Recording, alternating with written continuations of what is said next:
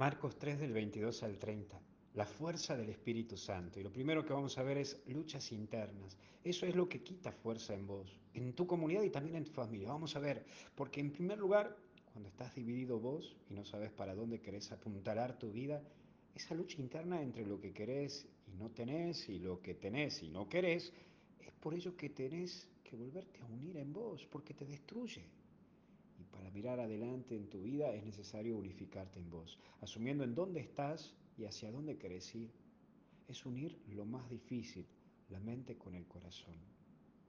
Lo mismo pasa con tu comunidad y con tu familia, porque es nuestro gran problema, el ver cómo se divide la comunidad por el chisme, por el lleva y trae, por actitudes que dejan dolidos a hermanos de manera interna y eso nos quita la fuerza de evangelizar. No salimos a evangelizar, nos llevamos a Jesús, porque dentro de los catequistas, dentro de los liturgos, dentro de todas las personas que trabajan en la parroquia se pelean. ¿Para qué vamos a hablar de los coros?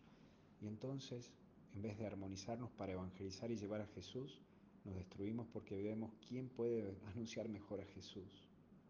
También sucede esto en las familias que ya solo se juntan para Navidad y Año Nuevo y luego chao. Ni te mando un mensaje, ni un WhatsApp a vos mamá, a vos papá, porque no me importa.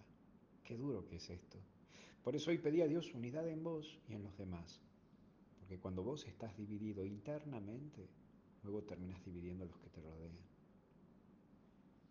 En segundo lugar es la prudencia, porque es necesario recordar que si querés caminar en tu vida tenés que ver el todo de tu vida.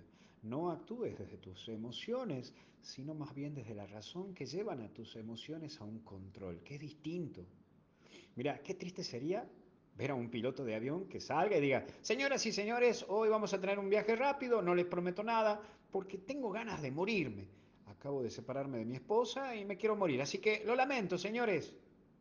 Y eso aterraría a toda la comunidad que estaría ahí arriba del avión y se quisieran bajar rápido. Bueno, lo mismo pasa en nuestra vida. Si actúas por las emociones, vas a terminar como este piloto que se deja llevar por las emociones. Porque si actúas de tus emociones, terminarás destruyendo la vida de inocentes.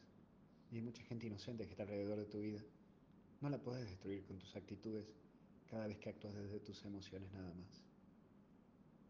Por último, el espíritu. Volvé a creer que Dios está con vos y actúa sobre vos. Es importante que cuides la visión sobrenatural en todo lo que haces y también puedas ver eso, que el pecado es no reconocer la mano de Dios que pasa por tu vida. Pedí hoy al Espíritu Santo que te dé sus siete dones para seguir adelante. ¿Sabes por qué? Porque algo bueno está por venir. Repetítelo en el día de hoy. Algo bueno está por venir para que te llenes de la fuerza de Él. Un saludo a toda la comunidad. Ya estamos cerquita de Guatemala. Vamos a estar el 7, 8, 9 y 10 en Guatemala. Así que vaya adquiriendo sus entradas, que con eso podemos ayudar a Valle de Los Ángeles. Ahí va a estar como, como Mickey Mouse más o menos. ¿Qué opina? Te bendiga Dios en el nombre del Padre, Hijo y Espíritu Santo. Y a seguir adelante, algo bueno está por venir.